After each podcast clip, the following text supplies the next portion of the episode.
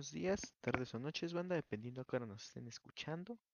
Eh, bueno, estamos ya en el noveno episodio, eh, con la particularidad de que en esta ocasión estoy yo solito. este, ahora sí no, no me acompaña nadie. Y pues, em, es que se me complicó conseguir justamente para que me ayudaran. Y tampoco me dio, o sea, bueno, me dio tiempo de pasar las historias, ¿no? Eh, bueno, entonces en esta ocasión, eh, al ser el primero, solamente voy a leer historias y este, eh, este episodio va a ser dedicado a, a La Llorona. Diría yo una, si no es que la historia más popular, no solamente en México, sino de Latinoamérica. Y pues eh, existen muchas versiones de esta leyenda, de este mito, de este relato. Entonces, pues eh, Cabe destacar, o sea, son sacadas de internet. Y pues quise hacer aunque sea este episodio solo explicándoles, bueno, contándoles estas versiones para no dejar esta semana sin episodio, porque si no se, se pierde la secuencia, ¿no? Eh, también espero que les haya gustado cómo quedó ahora la página de Instagram. Mm, en mi opinión creo que quedó con una mejor presentación a como estaba antes. Y pues ese va a ser el formato que voy a estar manejando.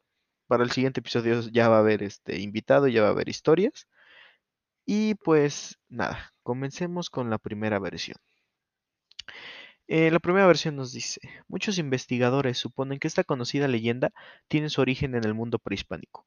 Fray Diego Durán relata en el libro Historia de las Indias de Nueva España e Islas de la Tierra Firme que, en los días postreros de su reinado, Moctezuma II se preocupó por una serie de augurios que se referían al fin de su mandato. Uno de ellos era sobre una mujer que muchos de sus gobernados decían vagaba anoche por las calles de Tenochtitlán, gimiendo y llorando. Ante esto, mandó a investigar la causa de sus lamentos. Acorde a fray Fernandino de Sahagún, sus informantes le dijeron era por sus hijos, pues ella gritaba, hijitos míos, pues ya tenemos que irnos lejos. En estas ocasiones, mientras que en otras solo decía, hijitos míos, ¿a dónde os llevaré? Por lo que Moctezuma lo interpretó como una advertencia, Así surgió una de las primeras versiones de La Llorona de las que se tiene registro. Aunque esta no brinda mucha información sobre su aspecto o motivaciones, el mismo fraile la nombra Cihuacuatl, mujer serpiente, o Tonantzin, nuestra madre. Y en su crónica, Historia General de las Cosas de Nueva España, detallada, detalla que la mujer portaba una cuna que ponía en el mercado y allí la abandonaba. Cuando las mujeres iban a ver qué había dentro de la cuna, solo encontraban un cuchillo de pedernal, de pedernal, de esos que se utilizaban para el sacrificio. Bueno, eh, aquí nos damos cuenta que la Llorona es tan vieja como, como México mismo, casi, o sea, desde épocas prehispánicas, ya se tienen avistamientos de, de este ser, de este espectro, ¿no? El siguiente nos dice, otra de las versiones de la Llorona, que se sitúan en México y la cual es quizás la más conocida hasta la actualidad, surgió en la época colonial. En ella se narra que una mujer indígena de incomparable belleza se enamoró perdidamente de un caballero español con quien tuvo tres lindos hijos. La mamá se volcó por completo en sus pequeños y en su amor por este hombre, pero él, al contrario, no hacía otra cosa más que rehuirla, temeroso de lo que la gente pudiera decir de su relación. Un día éste la dejó para casarse con una prestigiosa dama española de la clase alta. Al enterarse de su traición, la mujer perdió completamente el juicio. Cogió en brazos a sus hijos, los llevó a orillas del lago de Texcoco, los abrazó fuertemente y los hundió hasta ahogarlos. Tras darse cuenta de lo que acababa de hacer, no pudo soportarlo y ella misma se quitó también la vida. Desde ese día se dice que el alma de esta mujer no logra descansar y cada noche deambula vestida totalmente de blanco por las calles solitarias cerca del lago en busca de sus tres hijos. La mujer llora, gime y grita, ¡ay mis hijos! Y sus lamentos de dolor retumban en todo el pueblo.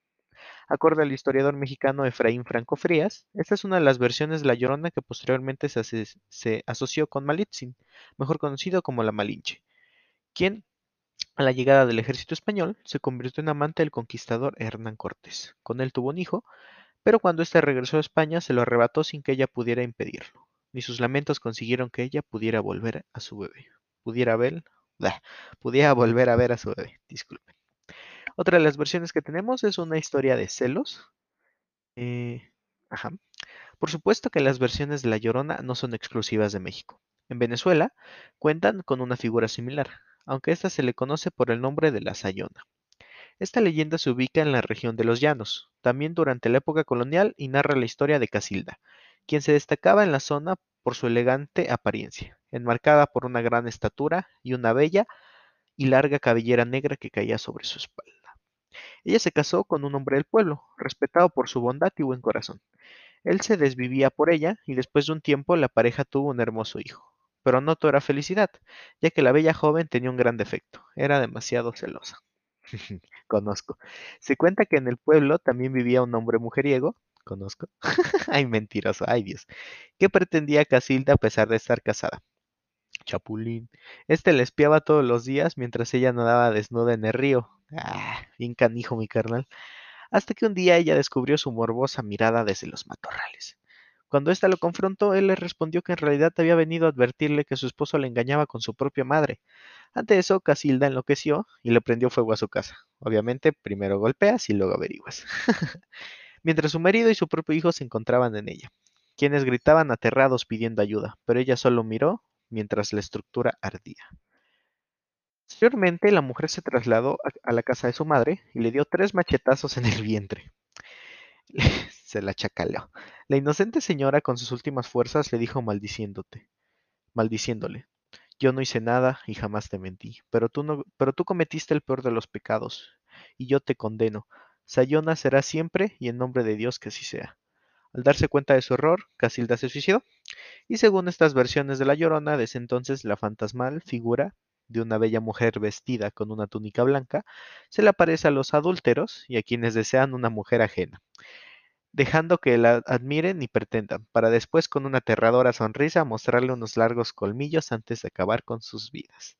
Ya ven, banda, no deseen a la mujer del prójimo, no sean chapulines que se los va a llevar la sayona. Otra versión nos dice, otro de los países que cuentan con su propia tradición en torno a esta figura es Chile. Esto obtiene su nombre de Kulen, que significa lágrima, y Pu, un indicador de cantidad plural. La Puculen comparte algunos de los elementos tradicionales de la Llorona, como su apariencia fantasmal, la túnica blanca y el largo cabello negro, además del característico llanto de plañidera. En estas versiones de La Llorona se dice que solo puede ser vista por las personas que están cercanas a la muerte y por los animales, como los perros que poseen unos sentidos más agudos y quienes producen unos terribles aullidos cuando perciben su presencia. Por eso se dice que cuando están aullando a los perros, ¿no? Se conoce esto que es porque a lo mejor que vieron este, un ánima, no un fantasma. Entonces, aguas. se cree que la Puculen es una guía de los muertos, indicando con sus pasos y llantos el camino que debe recorrer el muerto para dirigirse de su morada terrenal hacia el más allá. Sobre sus lamentos, algunos dicen que llora eternamente porque le quitaron a su hijo de sus brazos a muy corta edad. Otros aseguran que en realidad son para que todos los familiares del difunto puedan recuperarse pronto de la trágica pérdida e impide que el espíritu del muerto regrese a atormentarlos. Acorde a estas versiones de La Llorona, si uno se frota los ojos con lágrimas de perro, podrá verla, pero si el corazón del que observa no es firme, la imagen será espantosa. Quienes afirman haber estado frente a ella aseguran que sus abundantes lágrimas forman un charco cristalino y espectral sobre el cual la puculen parece flotar. Bueno, en esta ocasión tenemos una llorona un poco más benévola, que ayuda a los fantasmas en su camino al más allá y que no regresen a andar penando como ella lo hace, ¿no? O sea, no, no, no se dedica a llevarse a los hombres, a los hombres adúlteros y así, ¿no? La siguiente. Los campesinos de Ecuador, bueno, como les digo, esta es una historia que en toda Latinoamérica existe, no solamente en México. Por esta peculiaridad en muchas historias es lo que a mí personalmente también me hace, mm, aunque no lo haya visto personalmente, creer que realmente existen.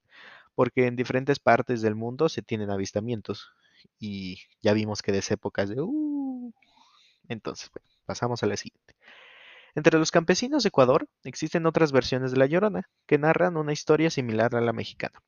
En ellas, al igual que en las nuestras, la protagonista es una mujer que, al ser abandonada por su esposo, ahoga a su bebé en el río, para luego arrepentirse y lanzarse a buscarlo bajo el río. Tan solo unos minutos después de esto, ella recuperó la cordura y fue hasta el río en busca de su bebé. Pasados varios días encontró al pequeño, pero éste había muerto, obviamente, y le faltaba el dedo meñique. Ante eso, la mujer se suicidó y desde entonces su espíritu se encuentra en pena y le corta el dedo meñique a quien le encuentre para vengar a su hijo. Otras versiones de La Llorona de esta misma zona, Ecuador, aseguran que, además, en las, en las noches de luna llena, el fantasma aparece en los hogares de mujeres embarazadas para robarse al bebé que suplanta a su hijo ahogado. Por ello, las casas se llenan de dulces en Ecuador, para que ésta se empalague y se marche. Así es que, bueno, ya saben, pongan dulces si alguien está embarazada. En estas historias, la mujer es alta, con rasgos faciales que no pueden distinguirse y viste de blanco.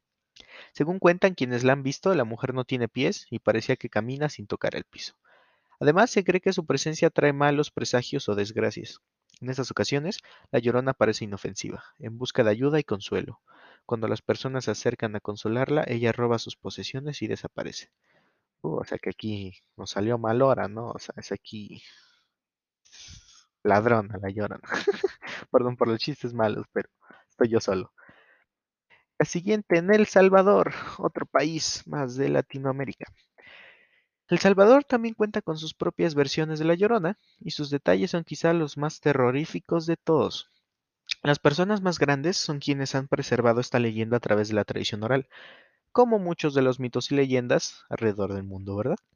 La historia dice que en las altas horas de la noche, cuando todo parece dormido y solo se escuchan los gritos rudos que los boyeros avivan la marcha lenta de sus animales, los campesinos pueden escuchar en las cercanías del río una voz lastimera llama la atención de los viajeros.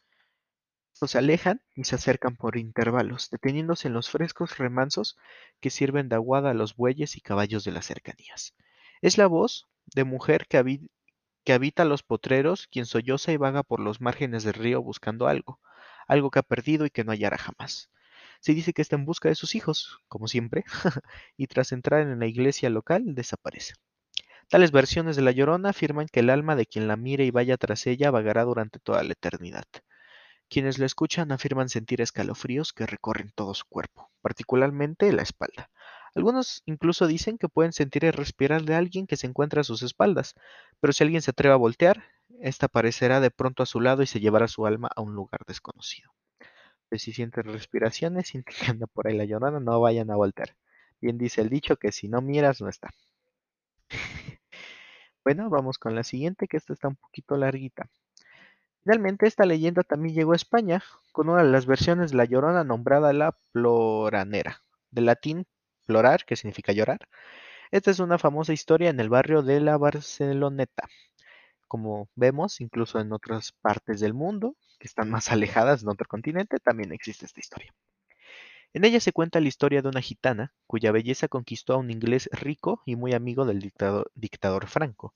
A pesar del tiempo, ella tuvo dos hijos de aquel hombre, de quien se enamoró perdidamente a pesar de sus constantes y largos viajes.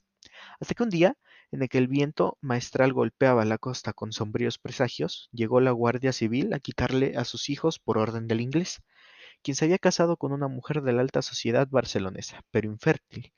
Ante la amenaza de ser despojada de sus pequeños, la gitana cargó con ellos y corrió hasta el embarcadero. Ahí tomó una barca vieja y comenzó a navegar, huyendo de los guardias.